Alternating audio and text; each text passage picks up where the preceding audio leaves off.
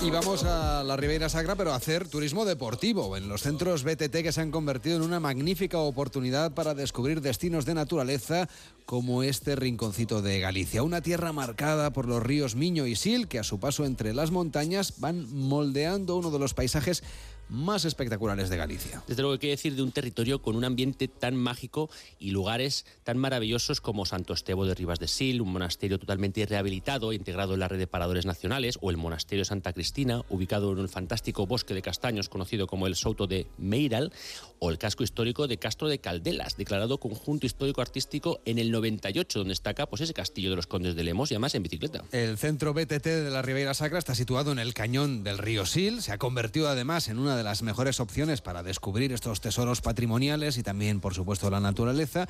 Y es que está situado en el límite entre las provincias de Lugo y Ourense y nos propone ocho increíbles rutas circulares y 160 kilómetros de diferentes niveles de dificultad que permiten conocer los municipios de Ateixeira, Castro Candelas y Nogueira de Ramuín, además de hacer, eh, pues desde luego, también una estancia en Parada de Sil. Así es, y disfrutar pues, de su gastronomía, eh, acompañada de esos afamados vinos con denominación de origen, disfrutar de esos viñedos en bancales cultivados en ese sistema de terrazas tan escarpado y sobre todo, bueno, pues disfrutar de una tierra elegida desde la antigüedad para el retiro y la diversión.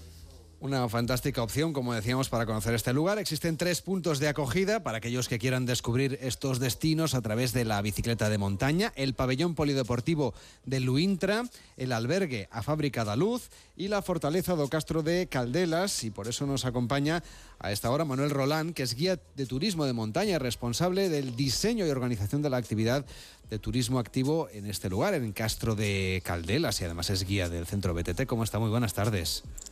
Hola, buenas tardes. Hay ocho rutas recogidas en ese centro BTT de la Ribeira Sacra para disfrutar con la bicicleta. Organizan además pues eh, cada uno de los recorridos en función de la dificultad. ¿Cómo es esa ruta circular de Castro Caldelas? Pues mira, bueno, la, eh, el centro BTT eso, es un centro en el que puedes encontrar rutas pues desde 13 kilómetros, bueno, desde 7 kilómetros, que es la más sencilla que que esa sale desde Castro Caldelas y que recorre uno de los bosques más espectaculares que, que, está mm, plagado de castaños centenarios, eh, que es el Souto de Poboeiros. Esa sería la ruta más sencilla hasta pues la ruta más complicada, que es una ruta de de, eso, de 32 kilómetros, que nos lleva desde el centro de Castro Caldelas, que está integrado dentro de la red de los pueblos más bonitos de España, con su castillo, hasta el Cañón del Sil, eh, recorriendo también la zona de viñedos con pendientes estas eh, locas, zonas de, cascadas, molinos, mm, una diversidad de paisajes que, eso, que merece, merece la pena acercarse. ¿Y qué recomendaciones deben tener en cuenta los usuarios a la hora de organizar una de estas rutas, ponerla en práctica y sobre todo, bueno, pues teniendo en cuenta que son recorridos eh, al aire abierto y en la naturaleza, que siempre pueden pasar alguna cosita? Claro, a ver, mm, lo principal es situarse en cómo es el terreno, ¿no? O sea, Castro Caldelas es un ayuntamiento que su punto más bajo son, está a 250 metros de altitud a pie del Sil y la Serrado Burgo tiene 1.250 metros de desnivel positivo. Entonces, claro, son aquí en, en, la Ribeira Sacra poco se puede encontrar de, llano, ¿no? Entonces, incluso la ruta más pequeña de 7 kilómetros tiene 250 metros de desnivel positivo. Entonces, eso, principal, eh, eso, que, son rutas que ya requieren un, un nivel mínimo, ¿no? Eh, por ejemplo, si alguien tiene bicicleta de montaña, o sea, si no tiene ese nivel, quiere disfrutar estas maravillas de paisajes, pero puede acceder a una bicicleta eléctrica, por ejemplo, pues también eso puede ayudar a, descubrir todos estos paisajes de una manera diferente, ¿no? O sea, hay que estar en forma, pero tenemos por suerte las bicicletas de pedaleo asistido, ¿no? Eso siempre es una ayuda. Eso, eso siempre es una, es una ayuda, ¿no? Aquí ya el centro BTT también está planteado para que eh, haya en todos los centros de recepción o en la mayor parte, por ejemplo en el de Castro Caldelas, pues puede encontrar bicicletas de alquiler, duchas y, un poco todas las facilidades para que para poder para poder tener esta experiencia, ¿no? Oiga, ¿existe la posibilidad de visualizar esos datos y características de las rutas a través de, por ejemplo, pues los dispositivos digitales y prepararnos bien el recorrido con un GPS y, saber un poco las coordenadas? Sí, eh, bueno, tanto en la página web del Ayuntamiento de Castro Caldelas como en la página de Turismo de Galicia, buscando eh, Centro BTT Ribeira Sacra. Eh, porque esto es una iniciativa de, turismo de Galicia, ¿no? Entonces son los que se encargan de homologar estas rutas para que estén en condiciones y, entonces ahí tenemos desde los perfiles, los archivos GPX de, o, para poder meterlos en, pues en los GPS o en los relojes o en lo que cada uno pues quiera llevar o en el móvil y, ahí estaría toda la información. Y los folletos, también te puedes descargar los folletos con toda la información de las rutas. Nos acompaña también Inés Vega Núñez, que es la alcaldesa de Castro Caldelas, que además está un poco afónica y, hace el esfuerzo de atendernos a esta hora. ¿Cómo está? Muy buenas tardes. Hola, buenas tardes. Disculpen por esta voz. pero es un placer el hablar con ustedes. Solo queríamos saludarla, no le vamos a forzar mucho la voz, pero sí queríamos que nos contase que están ustedes preparando ya, porque será el 19 de enero, esa fiesta dos fachos, ¿no? Que es un poco inminente. ¿Cómo es esta celebración? Pues mire, básicamente es la exaltación del fuego y de la paja, de esos dos elementos que a lo largo de la historia han significado tanto para el hombre Aquí lo que hacemos para poder llevarla a cabo es comenzar un poco más de un año antes de que sea el día 19. Empezamos pues sembrando el pan, segándolo, mallándolo y luego haciendo un gran fachón que es un, haz de paja muy largo que representa pues a toda la zona de 500, 600, 700 fachos dependiendo del día individuales. ¿En qué consiste? Pues en salir en una procesión de fuego con estos fachos a lo largo del casco histórico para luego volver con los restos delante del santuario y comenzar la parte gastronómica. Eh, tiene un carácter antropológico y yo creo que cada día la gente lo lleva más arraigado en, la, en, su gusto, en su participación y en darse cuenta que forma parte de la historia. Nos habla de la parte gastronómica, que es tradición eh, consumir o tomar durante estos días. Pues evidentemente los chorizos. Esta es una zona con muy buena carne de vacuno, pero también por la climatología, ya que vamos de 225 a 1217 metros, también hay muy buen embutido. Y en este momento los chorizos están en su punto aproximadamente con 25 días de curación con leña de roble y eso es lo que permite que también tengan un sabor especial, ya que son hechos de manera artesanal y tradicional. Alcaldesa, ¿vienen muchos ciclistas por esta zona?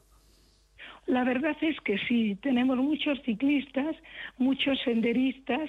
Yo creo que hay que agradecer a este paisaje hermosísimo que tenemos aquí en Castro Caldelas, en la Ribeira Sacra, y también al esfuerzo de mi compañero Manuel y Roberto, Sonia y otra gente que participa, pero sobre todo en el diseño Manuel. Eso nos permite recibir a la gente que además vengan aquí, les guste la parte también, aparte del paisaje, la parte gastronómica, ahí con esa bica mantecada que tienen que empezar el día con ella y yo creo que bueno, que recibimos mucha gente y creo que en un futuro todavía recibiremos más. Seguramente. Alcaldesa, muchísimas gracias. Eh, cuídese la voz y mucho ánimo. Gracias igualmente por el esfuerzo de estar en directo en el programa. Buenas tardes.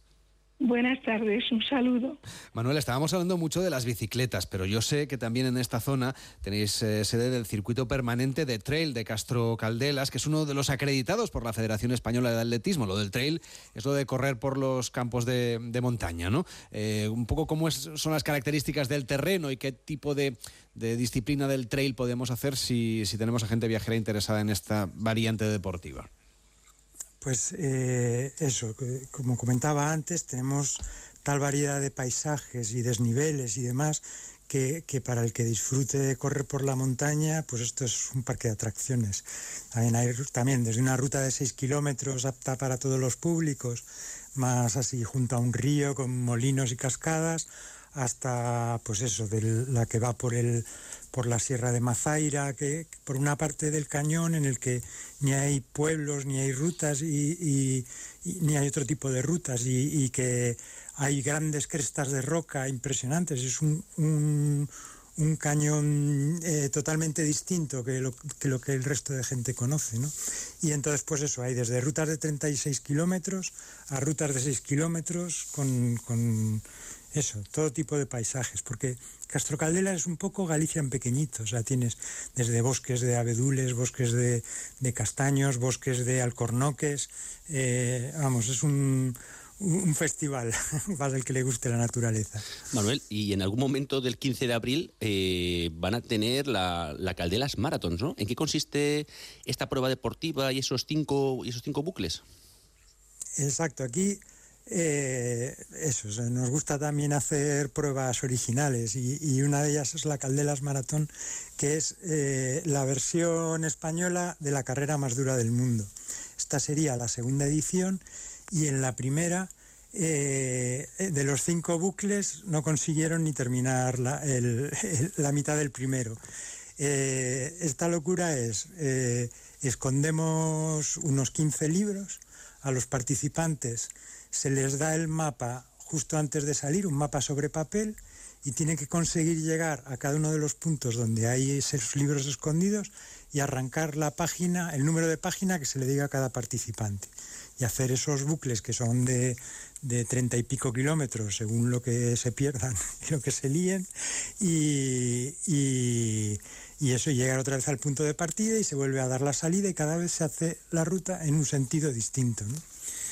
Eh, entonces es algo que también la, la, orografía y los bosques y los ríos, o sea, tienen que ir monte a través, no hay unas rutas establecidas. Y, y, bueno, es una locura que hay gente que, que le encanta, porque es, es, distinto a cualquier otra cosa que otro tipo de carreras que se puedan hacer. ¿no? Pues Manuel, gracias por contarnos esta carrera y toda la naturaleza que podemos disfrutar en este rincón de la Ribeira Sacra. Que vaya muy bien, muy buenas tardes. Muchísimas gracias, muy buenas tardes a vosotros. Hacemos una pausa en Gente Viajera y nos vamos a San Francisco, a los Estados Unidos. En Onda Cero, Gente Viajera, Carlas Lamelo.